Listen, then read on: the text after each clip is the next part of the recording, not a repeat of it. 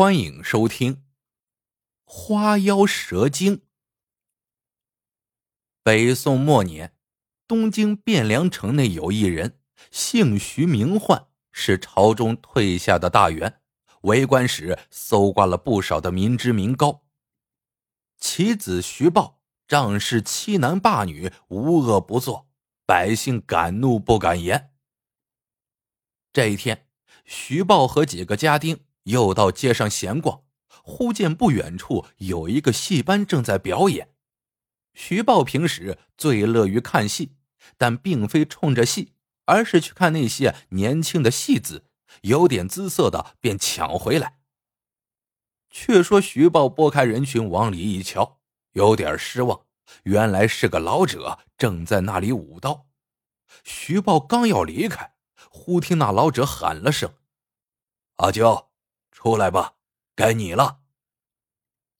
徐豹顿时眼前一亮，只见一个年轻貌美的姑娘羞答答的从后面上来。徐豹看在眼里，喜在心里，向身后的几个家丁递个眼色，家丁立刻心领神会，说了声：“少爷，您就瞧好吧。”然后分开人群进入场内，看热闹的百姓看到是徐豹一伙儿。心知不妙，赶紧躲开。几个家丁径直来到了阿娇面前，一阵奸笑。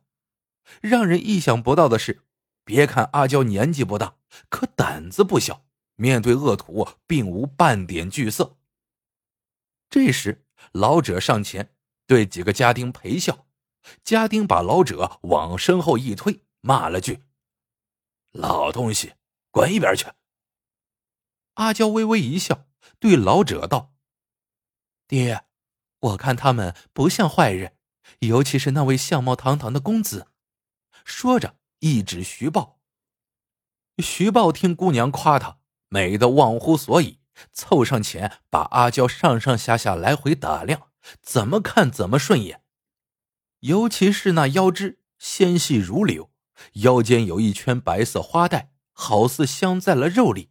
上面均匀的排列着深绿色花瓣，在阳光下闪闪发光。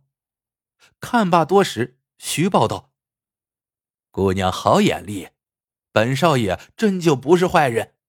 我看你们父女俩卖艺也够可怜的，不如随我回去，保你风吹不着，雨淋不到，吃香的喝辣的。”阿娇笑问：“有这等好事？”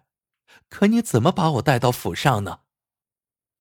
徐豹嬉皮笑脸的说：“小娘子，骑马坐轿任你选，如果你听话，让我抱着走都行。”阿娇一笑：“这可是你说的，我还真想让你抱着走。”徐豹闻言，心花怒放，伸手揽向阿娇腰肢，一用力，阿娇。被徐豹抱到胸前，一时间，徐豹心惊摇曳，浑身酥软，两条腿都不知该迈哪一条了。可突然，徐豹只觉搂在阿娇腰间的手奇痒无比，难以忍耐，一甩手将阿娇扔到了地上。阿娇嗔道：“一个大男人，连这点力气都没有，晦气。”徐豹已顾不得阿娇，用力抓痒。可越抓越痒，瞬间那痒痛已沿着手臂爬满全身，整个体内像有无数条虫子在蠕动，折腾的徐豹时而抓耳挠腮，时而在地上打滚。最后，那痒痛竟让徐豹连声怪叫不止。家丁们不知发生了何事，只好丢下了阿娇父女，抬起徐豹回府向他父亲徐焕禀报。徐焕看到徐豹的样子，不禁失色，找来家丁一打听，料到儿子可能是中了江湖术士的邪门法术，即命人去找。可阿娇父女早已不见了踪迹。徐焕气急败坏，命人给儿子搔痒，可根本无济于事。徐豹已把身子挠得血迹斑斑，真是惨不忍睹。更让人惊讶的是，不知何故。在徐豹的皮肤上，竟隐隐约约的出现了一些青绿色的花斑，周围向外渗着血水。徐焕料到不妙，赶紧找来本地有名的郎中，可郎中也没有见过这种怪病，连连摇头。徐焕是既气又恨，如坐针毡。这时，一个家丁建议，不如贴出告示，便请高人。徐焕觉得有理，一边命人张贴告示，一边让人把徐豹捆绑起来，否则他非把自己给挠烂不可。告示贴出去的第七天，便有一年轻人把告示接了下来，来到了徐府。徐焕如见到了救星，把来人让进屋内，仔细询问，得知年轻人姓丁名秋，善治疑难杂症。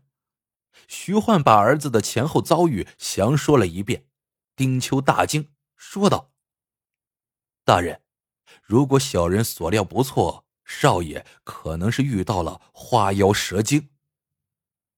花妖蛇精，什么叫花妖蛇精啊？徐焕连忙追问。丁秋说：“花妖蛇精其实就是蛇，可成了精就会害人。如果碰到他身上的奇毒，便会浑身奇痒，疼痛难忍，而且身上会长出鳞片，让人无法抓挠。”最后痛痒而死。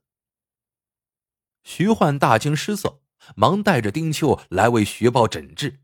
徐豹还被绳索捆绑，已经被折磨的不成人形。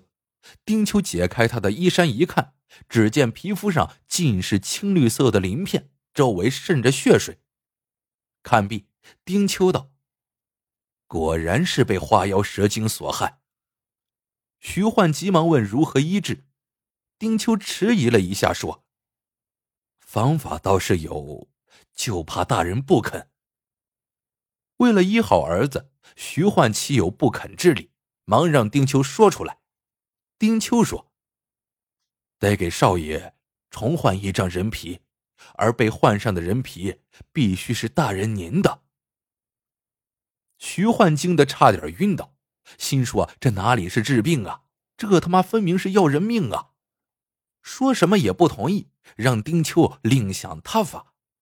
丁秋微微一笑说：“如果不换皮，就只能让少爷自行蜕皮。我有一个奇方，叫做万鞭翅，能让少爷身上的蛇皮退下，解除痛苦。”什么叫万鞭翅？徐焕问道。丁秋说：“所谓万鞭笞。”其实就是让一万名百姓每人抽上一皮鞭，直至把皮肤抽烂脱落。徐焕听完，捶胸顿足道：“我儿自幼娇生惯养，哪里受得了这等酷刑啊？”丁秋只好摇摇头说：“如此说来，小人也没有办法了。”说完，侧过身去，站在一旁，再不发一言。徐焕见丁秋也束手无策了，再看看儿子的样子，一咬牙，吩咐家丁道：“去，把鞭子取来。”家丁一溜快跑，取来了鞭子。徐焕叹了口气，对家丁们说道：“来，给我用这鞭子打少爷。”家丁们面面相觑，谁都不敢去接鞭子。徐焕大吼一声。难道你们要看着少爷死吗？几个胆大的家丁这才走上前来，其中一个抖抖簌簌的拿过鞭子，说了声：“少爷，得罪了。”说完，一鞭子绵软无力的挥了下去。丁秋站在一旁，只是摇头。徐焕见此情景，发狠说：“重一点，再给我重一点。”几下重鞭落下。徐豹身上立刻皮开肉绽，倒头晕了过去。丁秋看不过去了，说道：“大人，这鞭子必须是百姓打才能有用，如此这般，只是徒增少爷的痛苦。事不宜迟，再拖下去，恐怕性命就不保了呀。”徐焕老泪纵横，只好点头答应。很快。徐豹被脱掉了外衣，吊到了大街的木杆上。百姓哪里见过徐豹这般模样，都在一旁指指点点。徐焕气得刚要发作，丁秋一把拦住他说：“大人，不可动怒，还要指望他们解救少爷呢。”徐焕心想：“至于吗？难道讨打还得求人不成？”哎，让徐焕想对了。百姓们听说徐豹患了怪病，个个解气，都想让他生不如死，哪个愿意救他？丁秋也急了，说道：“大人，如果不在晌午前打完万鞭，恐怕神仙也难救了。”徐焕闻言，只好放下架子，扑通一声跪倒在地，求路人赏鞭。可是百姓并不领情。徐焕没有办法。只好向丁秋求救。丁秋想了一下，说：“那只能用千金散尽之策了。”徐焕不明白，丁秋解释说：“千金散尽之策就是让徐焕把所有的金银拿出来，花钱买鞭笞。”徐焕急了，心说：“那些钱可是他一辈子的积蓄啊！”可为了儿子，徐焕也想不出更好的办法。于是命人抬出万贯家资向百姓买打。哪知道面对金银，百姓也不为所动。就在徐焕快要绝望的时候，人群中有一个女子喊了声：“那都是百姓的血汗钱，看在徐焕爱子的份上，就每人卖他三鞭子吧。”话音方落，一个老汉提起鞭子冲了过去，朝徐豹狠狠的抽了三鞭子。其余人跟着上去，将无数的怨气全都发在了徐豹的身上。片刻功夫，徐豹已经被打得血肉模糊。一个月后，徐豹身上的伤疤开始脱落，露出了新鲜的皮肤，那钻心的痒痛也消失了。散尽千万家资，徐焕无法在京城居住下去，便收拾收拾，准备带着妻儿还乡。启程那天，正好碰到了街上有两个人在演杂耍。那女孩徐豹认得是阿娇，细腰间那青绿色的花斑还让他心有余悸。老者也被徐焕认了出来，是丁秋。尽管他乔装改扮过了，徐焕看着他们，不禁打了一个寒战。下一个经历蜕皮之痛的，不知是哪一个。好了，这个故事到这里就结束了。喜欢的朋友们记得点赞、评论、收藏。感谢您的收听，我们下个故事见。